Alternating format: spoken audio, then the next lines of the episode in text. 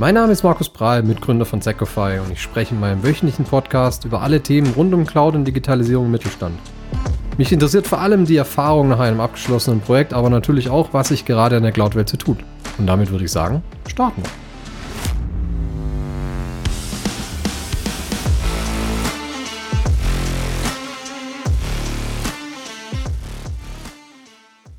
Ich komme gerade aus einem Termin, wo ich nicht genau weiß, was ich davon halten soll. Also nicht genau jetzt aus dem Termin, sondern ich habe inzwischen noch einen Kaffee geholt, einfach um nochmal kurz drüber nachzudenken, was da gerade passiert ist. Und zwar ging es letztendlich darum, lassen wir in einem mittelständischen Unternehmen, ja, so 1500 Leute ungefähr, mit Produktion, also mit, mit ja, produzierendem Anteil des, des Unternehmens, äh, lassen wir IT und OT, also operative Technologien sozusagen, getrennt oder wollen wir sie mehr und mehr zusammenführen? Und ich habe da eine sehr eindeutige Meinung dazu, musste aber für diese Meinung gerade schon sehr kämpfen und auch nicht, ich sag mal, zu oft auf dieses typische Berater, es kommt darauf an, äh, zurückzugreifen. Also, und deswegen möchte ich jetzt gerade mal den Podcast machen, um meine Gedanken festzuhalten, warum ich finde, dass gerade für moderne produzierende Mittelständler es ein strategisches, wichtiges Thema ist, darüber nachzudenken, IT und OT zusammenzulegen, um bessere Lösungen zu schaffen und wertschöpfender unterwegs zu sein. Und darum geht es heute. Aber starten wir erstmal mit der Erklärung. Letztendlich, wenn wir über eine Verschmelzung oder eine engere Zusammenarbeit sprechen, dann sprechen wir in sehr, sehr vielen Fällen von IT-OT-Konvergenz. Ich habe das jetzt mal nachgeschlagen und letztendlich, was man da als so Definition findet, ist IT-OT-Konvergenz bezeichnet die Integration von Informationstechnologie und operativer Technologie. IT umfasst Systeme, die mit der datenverarbeitenden Kommunikation befasst sind, wie beispielsweise Computersysteme, Netzwerke, Datenbanken. OT hingegen bezieht sich auf die Hardware und Software, die zur Steuerung und Überwachung von physischen Geräten, Prozessen und Ereignissen in der Industrie oder in der Produktion verwendet werden. Das ist mal ganz grob so die Definition, die sich so ähnlich in ganz, ganz vielen Bereichen oder in ganz, ganz vielen Quellen wiederholt. Und ich komme hier schon mal an eine Grenze ein bisschen, weil ich nicht mehr ganz davon überzeugt bin, weil eben durch die Entwicklung in OT, durch meine Industrie 4.0 ist jetzt auch schon sehr, sehr lang ein Schlagwort, würde ich nicht mehr ganz so genau trennen, um zu sagen, OT hat eigentlich keine IT-Komponenten drin. Ich glaube, inzwischen ist es auch schon so, dass ganz, ganz vielen OT-Technologien letztendlich auf gängige IT-Technologien und auch IT-Prozesse zurückgreifen. Und deswegen werden wir jetzt, jetzt die nächsten Minuten einfach darüber unterhalten, warum es meiner Meinung nach Sinn macht, hier auch organisatorisch ranzugehen und hier vielleicht mehr zu machen und hier eine stärkere Verschmelzung herbeizuführen, wie wir es vielleicht im Moment schon sehen. Und zum, zum Start möchte ich jetzt letztendlich erstmal auf die Argumente zurückgreifen, die ich vorhin in dem Call hatte. Ja, und da ging es zum Beispiel darum zu sagen, ja, dass IT und OT getrennt, also unabhängig voneinander, viel effizienter arbeiten kann. Das heißt, OT ist nicht davon abhängig, was IT macht.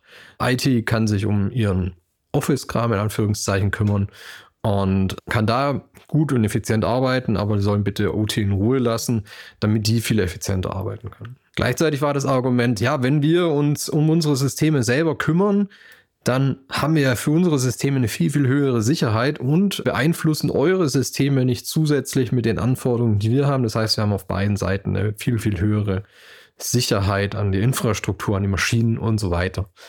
Und dann kam letztendlich, äh, ja, auch trotz dem, dass wir getrennt sind, können wir doch hier eine gute Integration schaffen. Wir können uns ansatzweise helfen mit der Datenübertragung, aber wir kriegen da schon eine gute Integration hin. Wir ähm, setzen uns einfach wöchentlich zusammen und sprechen, was uns gerade so umtreibt. Und das sind für mich alles Punkte, die irgendwie nicht wirklich stattfinden, zu dem, was ich zumindest in anderen Unternehmen auch schon beobachten durfte. Und warum das jetzt so ist, das will ich jetzt mal kurz so ein bisschen zusammenfassen ja, grundsätzlichste Punkt hier drin ist, den wir auch gerade schon angeschnitten hatten, dass ganz, ganz viele OT-Systeme inzwischen schon auf Standard-IT-Systeme setzen, dass Prozesse und ja auch Abhängigkeiten sich sehr, sehr stark mit dem decken, was wir eben auch in einer modernen IT-Abteilung sehen. Und wenn wir jetzt praktisch OT und IT komplett getrennt lassen, dann forcieren wir ein, und zwar einen Aufbau einer Schatten-IT, weil OT eben diese IT-Systeme braucht, die aber dann nicht gemanagt und verwaltet werden von denjenigen, die das Know-how tragen, sondern von einer Mannschaft, die eigentlich für die Produktionssysteme verantwortlich sind, sich aber dieses zusätzliche Know-how aneignen müssen, wie ich denn zusätzlich noch eine IT-Infrastruktur betreibe. Das heißt, ich verliere auf zwei Ebenen. Zum einen müssen meine OT-Leute zusätzliche Ressourcen aufwenden, um IT-Systeme zu managen. Zum anderen habe ich Doppelung. Das heißt, ich mache Themen doppelt. Ich habe vielleicht zweimal eine Cloud-Infrastruktur dastehen. Ich habe vielleicht auch zweimal On-Prem-Hardware letztendlich in meinem Rechenzentrum stehen. Das heißt, das, was wir eigentlich über Jahre hab, versucht haben zu vermeiden, Shadow IT und Shadow IT abzubauen, das ist das war eines der großen Ziele der großen Integration und Aufbau der IT zum internen Enabler letztendlich. Genau das würden wir torpedieren, wenn wir bewusst sagen, wir lassen jetzt OT getrennt von IT und bauen OT vielleicht sogar noch auf. Gerade in dem Gespräch hatten wir eben das Thema, dass eigentlich OT wachsen will. Das heißt, die, die OT-Abteilung wollte zusätzlich jemand einstellen für, für Security beispielsweise, der aber die Zertifizierung mitbringen muss, äh, wie man IT-Infrastruktur absichert. Ja, und natürlich sich auch mit ISO 271 und sowas auseinanderzusetzen. OT-Engineers, die ja Cloud, also Azure-Zertifizierung oder AWS-Zertifizierung mitbringen müssen. Und da sehen wir schon ganz klar, allein schon in den, in den Stellenbeschreibungen für das Wachstum des, des OT-Bereichs, dass wir hier eigentlich nur dafür sorgen, dass wir parallel Infrastruktur aufbauen. Und es kann viele verschiedene Gründe haben. Einen, den wir natürlich sehr oft sehen, leider, ist Politik und Machtverhältnisse im Unternehmen. Das heißt, ich baue meinen Bereich größer und ich will nicht abhängig mit meinen Zielen sein, von wie eine IT arbeitet und was die IT mir für Regularien trägt. Was ich dabei vergesse, ist aber, dass ich mit dem fehlenden Interaktion letztendlich mit der IT und auch mit fehlendem Know-how davon eben auch durchaus relevante Themen ignoriere, die ich von der IT mitpräge. Also Sicherheitssetups, ganzheitliche Themen, die eben aus der IT reinkommen. Auch die Zertifizierung, die sich eben eine IT oder die Auditierung, die sich eine IT stellen muss, die vielleicht im OT-Bereich dann eher ignoriert werden. Das heißt, es sind Themen, wo ich ein ganz großes Red Flag, ein Ausrufezeichen ranmachen würde, zu sagen, okay, ähm, wenn ich das bewusst weiter trenne und auch weiter größer mache, schaffe ich eigentlich nur eine zusätzliche IT, die aber nicht den Namen IT trägt, sondern letztendlich den Namen OT Technologies oder was auch immer. Und dazu kommt, das ist wahrscheinlich Punkt 2 hier dann, dass ich auch einfach nicht effizient bin. Das heißt, nehmen wir mal das Beispiel Cloud Infrastruktur. Wenn ich Cloud-Infrastruktur nutzen möchte, in einem größeren Ausmaß oder in, einer, in einem ähm, professionellen Ausmaß, dann muss ich einmal diese Aufgabe machen, dass ich eine Cloud-Basis-Infrastruktur schaffe. Also letztendlich einmal durch das, in Anführungszeichen, angepasste Cloud Adoption Framework durchzugehen und nach, im besten Fall nach irgendeinem Best Practice, meine Azure-Infrastruktur einmal aufsetze oder meine AWS-Infrastruktur oder meine Google-Infrastruktur oder meine Stackit-Infrastruktur. Es ist vollkommen egal, welcher Cloud-Provider ähm, es jetzt letztendlich ist. Aber ich muss einmal diese Grundsatzarbeit machen, dass ich ein Rollenkonzept habe, dass ich eine Anbindung habe, dass ich ein ähm, Rechtekonzept habe, dass ich ein Monitoring da drin habe, Logverarbeitung drin habe. Das heißt, diese Grundsatzarbeit, dass ich eine richtige Abrechnung drin habe. Das heißt, die Rechnung kommt mit den richtigen Bemerkungen überhaupt bei mir in der Buchhaltung an diese ganzen Grundsatzthemen muss ich einmal machen. Da bin ich relativ schnell bei, je nachdem, in welcher Ausbaustufe ich das mache, irgendwo zwischen 15 und 25 Manntagen. Im besten Fall hat es die IT schon gemacht und hat es in einer Art und Weise gemacht, dass ich ein, meinem ähm, Fachbereich einen, letztendlich einen, einen Bereich in der Cloud zuweisen kann, in der er sich relativ frei bewegen kann, aber ich trotzdem Basisregeln mitgebe durch die IT, die eingehalten werden und die auch dafür sorgen, dass ich, dass es alles funktioniert, dass ich einen Überblick dran habe, dass ich das richtig skalieren kann und so weiter und so fort. Und ich könnte jetzt natürlich hingehen und sagen, ich schaffe mir meinen eigenen Bereich, nur dass ich es selber unter Kontrolle habe, aber ich muss dann trotzdem diese ja, 20.000, 25.000, 30.000 Euro einmal selber nochmal ausgeben, nur damit ich im Unternehmen zwei verschiedene Cloud-Bereiche habe. Und es zeigt sich da, glaube ich, sehr schnell, warum das keinen Sinn macht. Ja, wir kennen das aus der Vergangenheit noch, dass auch sehr schnell für OT eben zum Beispiel ein zusätzliches VMware-Cluster gekauft worden ist.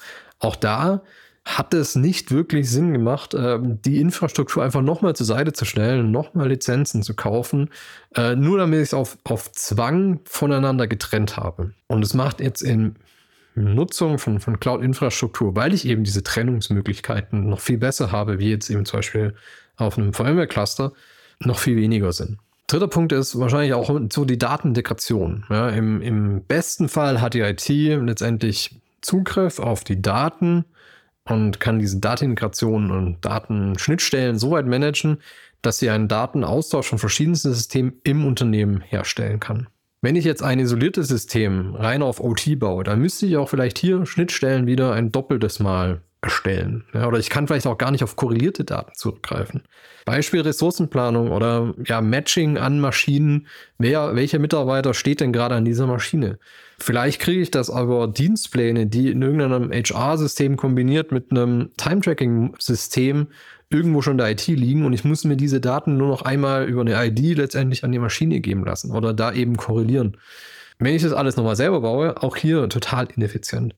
Heißt, ich kann hier eigentlich auch über die, die Datenbewegung im Unternehmen und auch die Prozesse, die ich im Unternehmen habe, Optimierungen fahren, wenn ich diese Themen eben gemeinsam betrachte und meine, ja, meine Zuständigkeiten eher anhand von der Art des Prozesses ähm, stecke und nicht von dem, was alles in meiner Hoheit ist. Das ist letztendlich auch das, was wir ganz vielen Cloud-Projekten ja sehen, warum viele Unternehmen Richtung Cloud gehen, weil sie einfach sagen, okay, meine Mitarbeiter sind in dem Fall auch zu wertvoll. Und das ist eigentlich auch der dritte Punkt, wo ich jetzt noch hin wollte, dass sie regelmäßig einen, einen Exchange-Server patchen oder dass sie ähm, sich darum kümmern, ob Backups richtig gelaufen sind oder so, sondern ich nutze Cloud-Service und nutze dieses sogenannte Outsourcing in die Cloud, damit meine Mitarbeiter sich auf das fokussieren können, was viel, viel wertschöpfender für mich ist und was mir mehr Benefit bringt, wie diese Commodity-Dinge. Und wenn ich jetzt äh, OT getrennt lasse, dann muss ich ja diesen Aufwand nicht einmal machen, sondern sogar zweimal. Bedeutet, ich habe auch hier wieder Mitarbeiter drin stehen, die sich um diese IT-Themen kümmern müssen, obwohl ich die vielleicht sogar viel besser rausgeben könnte. Und ich will ja, dass meine schwer zu bekommenden Spezialisten in den jeweils Bereichen das tun, was für mich als Unternehmen letztendlich wertschöpfend ist und nicht das, was in Anführungszeichen jeder kann und was ich von der Stange kaufen kann. Vierter Punkt ist eigentlich so Security. Auch hier, wir in der IT sind wir es gewöhnt, unter bestimmten äh, und sind auch die letzten Jahre viel, viel mehr gezwungen worden, ist auch ganz klar, unter bestimmten Security-Aspekten zu arbeiten. Das heißt, wir haben einen Blick drauf, wir adaptieren Zero-Trust-Modelle, wir haben eine gewisse Art von Monitoring, wir haben, werden kontrolliert von, von, von Wirtschaftsprüfern, auch wenn es meistens nicht die besten Kontrollen sind, aber vielleicht auch durch Penetration-Tests und so weiter und so fort. Das heißt, wir haben einen Blick drauf und haben ungefähr eine Ahnung davon, auf welche Themen müssen wir denn achten. Das würde ich jetzt einem OT-Spezialisten erstmal zutrauen für alles, was Richtung OT-spezifischen Themen geht, vielleicht auch Richtung SCADA geht, also auch Richtung Protokolle und Prozesse, die wirklich OT-spezifisch sind. Wenn es aber dann darum geht, wie mache ich denn meinen Zugriff in die Cloud sicher? Wie gehe ich mit Rollentrennung um? Wie gehe ich mit Privileged Access Management um? Also diese ganzen Themen, die eben da nat nativ letztendlich aus dem IT-Bereich rauskommen, fängt ein OT-Spezialist letztendlich von vorne an. Und deswegen auch hier das Thema ja, gerade für Security-Aspekte, lasst das die machen, die eine Ahnung davon haben und ergänzt das eben durch Spezialwissen in den OT-Bereichen, aber lasst als OT die Finger von Security für IT-Systeme. Und ich meine, warum macht jetzt eine Verschmelzung Sinn? Ich meine, wir haben da ganz viel schon berührt. Ja? Und wenn wir jetzt aber auch mal den Blick ein bisschen nach vorne setzen, also wenn ich mich mit eben mit IoT auseinandersetzen will, wenn ich mich mit KI auseinandersetzen will und Use Cases hier, dann sollte ich das im besten Fall als ein Team, also als IT-OT-Konvergenz tun, weil ich dann die besten Möglichkeiten aus beiden Welten nutzen kann. Wenn ich hier es schaffe, ein Team zu kreieren, dann habe ich viel, viel mehr Möglichkeiten auch mit den innovativen Themen, die eben zum Teil von OT-Anbietern kommen, aber in vielen Teilen auch von IT-Anbietern. Also die ganzen Cloud-Provider bieten Möglichkeiten für produzierende Unternehmen, für ja, Industrieunternehmen, ganz, ganz viele Anbindungen, Backends für IoT sind da schon da, Übersetzungsprotokolle und Schnittstellen zwischen Maschinen und IT, dass wenn ich es schaffe, hier ein zusammenarbeitendes Team äh, zu kreieren, hier eben die Möglichkeit habe, das Beste aus beiden Welten rauszuholen. Das heißt, wenn ich mich diesem Thema nähere, gerade jetzt, wenn ich mir jetzt Gedanken darüber mache, was mache ich denn mit IT und OT, dann würde ich versuchen, diesen Technologiestack in irgendeiner Art und Weise unter, in einer Struktur zusammenzuführen. Auch hier, ich meine, wir sehen das in ganz, ganz vielen Bereichen, auch im OT-Bereich, dass OT mit OPC-UA zum Beispiel auf IP-Protokolle und, und ganz normal in Netzwerkinfrastruktur zurückgreift.